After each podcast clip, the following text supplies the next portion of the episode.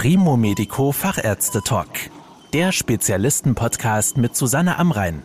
Medizin für die Ohren. Nicht jede Operation an der Wirbelsäule bringt sofort die gewünschte Erleichterung. Falls die Schmerzen nicht weniger werden oder wiederkommen oder andere Probleme auftauchen, kann es sein, dass eine weitere Operation erforderlich ist, ein sogenannter Revisionseingriff.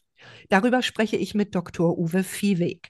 Er ist Chefarzt der Klinik für chirurgische und konservative Wirbelsäulenchirurgie im Krankenhaus Rummelsberg. Herr Dr. Viehweg, ich habe es ja eben schon kurz angesprochen.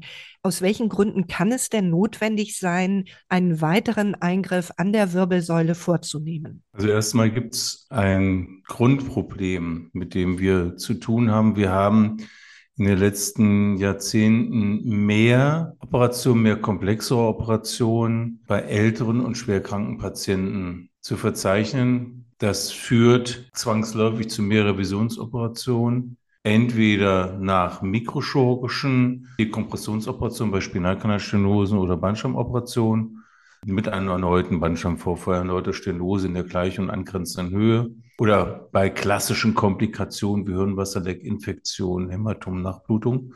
Und auf der anderen Seite Zustand der komplexen Wirbelsäulenoperationen, sogenannten Fusionsoperationen, Spondylodesen mit Implantatfehllagen, mit Fehlverheilungen, mit Problemen oberhalb des instrumentierten Segments und unterhalb des instrumentierten Segments und vor allen Dingen mit den Fehlstellungen Verhaltenssegmenten, mit Störungen des sogenannten seitlichen radiologischen Wirbelsäulenprofils, ja, und natürlich auch dann mit Infekten, mit sogenannten Low-Grade-Infekten, also schwelenden Effekten auf den Implantaten oder massiven Infektionen im Zugangsbereich. Wie schnell sollten die Patientinnen und Patienten denn reagieren, wenn neue Beschwerden kommen nach einem Eingriff oder die Beschwerden nach wie vor da sind? Bei sich entwickelnden neurologischen Ausfällen. Und damit meine ich bedeutsame funktionelle Lähmungen an den Armen oder Beinen, aber auch bei Fieber und extrem starken Rückenschmerzen sofort. Bei sich langsam entwickelnden Schmerzen kann man das Problem zeitnah in Ruhe abklären und dann gezielt, wenn notwendig, operativ versorgen. Kann denn eigentlich jeder Arzt, der auch einen Wirbelsäuleneingriff vornimmt, auch eine Revisions-OP durchführen? Man muss sagen, dass die meisten Orthopäden, Unfallchirurgen und Neurochirurgen, die sich auf dem Gebiet der Wirbelsäulenchirurgie spezialisiert haben, in der Lage sind, die häufigsten Komplikationen erfolgreich zu behandeln. Sehr, sehr komplexe Revisionseingriffe, insbesondere mit einem entsprechenden intensivmedizinischen Background, gehören jedoch in ein entsprechend ausgewiesenes Zentrum. Die Vorbehandler, auch wenn sie eine Expertise in der Wirbelsäulenchirurgie haben, wissen dies und weisen dann die Patienten dort ein. Wie schwierig ist denn so ein Eingriff an einer bereits voroperierten Wirbelsäule? Also eigentlich kann man sagen, dass eine Revisionsoperation in der Regel immer schwieriger ist als die Erst-OP. Das hat ja schon was mit der Narbe zu tun, die letztendlich zu anderen anatomischen Voraussetzungen quasi führt. Letztendlich ist jedoch das ganz abhängig vom medizinischen Problem. Also ein Rezidiv-Bandscheibenvorfall muss aus der Narbenplatte heraus mobilisiert werden. Das dauert je nach Befund 10, 30 Minuten länger als eine Erst-OP. Man muss diese spezielle Technik beherrschen. Das können Fachärzte für Neurochirurgie oder in der Wirbelsäulenchirurgie spezialisierte Orthopäden und Verschirurgen. Ansonsten halten wir den Schwierigkeitsgrad für eher mittelschwer in diesem Fall. Eine Revisionsoperation bei zum Beispiel Voroperation einer Wirbelkörperfraktur und sich daraus entwickelnder Fehlstellung, weil zum Beispiel die Schrauben sich gelockert haben. Wir sprechen dann von einer sogenannten Kyphose, ist eine sehr, sehr komplexe Operationstechnik notwendig. Also Entfernung von in Fehlverheilung befindlichen Knochensegmenten durch den Bauchraum oder Brustkorb, dann aufwendigste Operationen vom Rücken, von hinten, von Dorsal, sagen wir, über Brust- und Lendenwirbelsäule mit Einbeziehung des Beckens und zusätzliche ventrale Versorgung. Das sind Operationen, die können mal den ganzen Tag dauern acht bis äh, zwölf Stunden. Das ist höchste Schwierigkeitsgrad einer Revisionsoperation. Muss denn bei einer Revisionsoperation ein zeitlicher Abstand zum Ersteingriff eingehalten werden? Ganz klar, nein. Am Ende ist das abhängig vom jeweiligen Befund. Sie hatten die Frage gestellt, wie schnell Patienten auf die Probleme reagieren sollten. Akute Probleme müssen sofort versorgt werden sich chronisch und über einen längeren Zeitabstand entwickelnde Probleme, ah, da haben wir Zeit. Wenn bei einem ersten Eingriff Schrauben oder vielleicht Platten verwendet wurden, wie gleichen Sie denn die dadurch entstandenen Defekte im Knochen aus? Das ist immer die immer wieder auftretende Frage, die die Patienten uns stellen. Also die Löcher, die durch Implantate entstehen, die sind so unbedeutend und so klein, die brauchen wir nicht auffüllen.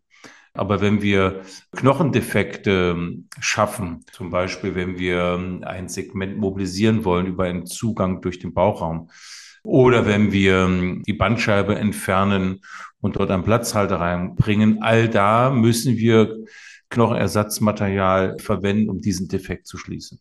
Sind denn auch Revisionseingriffe in schonender, minimalinvasiver Technik möglich oder sind dafür große Schnitte erforderlich? Also im Prinzip, wenn es sich um die sogenannten mikrochirurgischen Techniken handelt, also erneute Eingriffe bei erneut auftretendem Bandscheibenvorfall und Spinalkanalstenose, kann man es immer noch minimalinvasiv mikrochirurgisch machen, eher mikrochirurgisch, äh, weniger endoskopisch. Ansonsten sind eigentlich die meisten komplexen operativen Eingriffe invasiv. Teilabschnitt äh, der Operation kann man in wenig invasiver Technik, also durch Verwendung von speziellen Retraktoren gegebenenfalls endoskopisch unterstützt durchführen. Und wie groß ist die Gefahr von Komplikationen bei Revisionseingriffen? Man muss leider so sagen, dass also Komplikationen nach Revisionseingriffen in der Regel häufiger sind und das mag dann ein Grund zusätzlich sein, dass solche Eingriffe dann eher in spezialisierten Zentren durchgeführt werden. Wie geht es denn den Patientinnen und Patienten nach einem Revisionseingriff an der Wirbelsäule? Wie geht es für sie weiter? Es konzentriert sich im Prinzip alles auf die operative Versorgung. Das ist der Schlüssel zum Erfolg. Der weitere Verlauf ist eher deckungsgleich zur Voroperation. Kleinere mikrochirurgische Eingriffe können im ambulanten Sektor durch eine Rehabilitation, Krankgymnastik, ambulante Anschlussheilbehandlung weiter betreut werden. Komplexere rate ich eher zum stationären Anschlussheilbehandlung, stationäre Rehabilitation. Ist denn der Heilungsprozess auch ähnlich wie bei einem Ersteingriff oder dauert das bei einer Revision länger? Der Körper heilt in der Regel bei erste bzw. zweit OP gleich. Es gibt kleine Unterschiede, was die Wundheilung betrifft, weil man ja nochmal in der Narbenplatte operiert hat, aber in der Regel bei regelhaft durchgeführter Revisionsoperation ist es das Gleiche. Ich wollte auch noch mal auf das Thema Schmerzen zurückkommen. Wenn man zweimal auf das gleiche Knie fällt, ist das schon ein Unterschied. Sind denn die Schmerzen hinterher stärker als bei einem Ersteingriff an der Wirbelsäule? Also wenn man den Schmerz meint, der durch die Wirbelsäulenoperation kommt, dann kann es durchaus sein, dass der Wundschmerz auch mal geringer sein kann als bei der Erstoperation, weil ich an der Narbenplatte operiere. Je komplexer ich jedoch operiere. Je mehr ich in die Gesamtstatik der Wirbelsäule eingreife, kann es anfänglich zu stärkeren Schmerzen kommen, die dann aber durch eine angepasste, umfassende Schmerzmedikation behandelt wird. Schaffen Sie es denn in den meisten Fällen, die vorausgegangenen Probleme tatsächlich zu beheben? Wie sind bei Revisionsoperationen die Erfolgsaussichten? Ja, in den meisten Fällen schaffen wir das Problem zu beheben, aber in den meisten Fällen heißt mehr als 50 Prozent und nicht 100 Prozent. Das heißt, im Vorfeld dieser komplexen wirbelsäulenchirurgischen Operation führen wir ein faires Aufklärungsgespräch über die Ziele der Operation bei den Patienten. Vielen Dank für die Informationen, Herr Dr. Viehweg. Das war der Primo Medico Fachärzte Talk. Danke, dass Sie zugehört haben. Mehr Informationen rund um das Thema Gesundheit und medizinische Spezialisten finden Sie auf primomedico.com. Bis zum nächsten Mal, wenn es wieder heißt Medizin für die Ohren.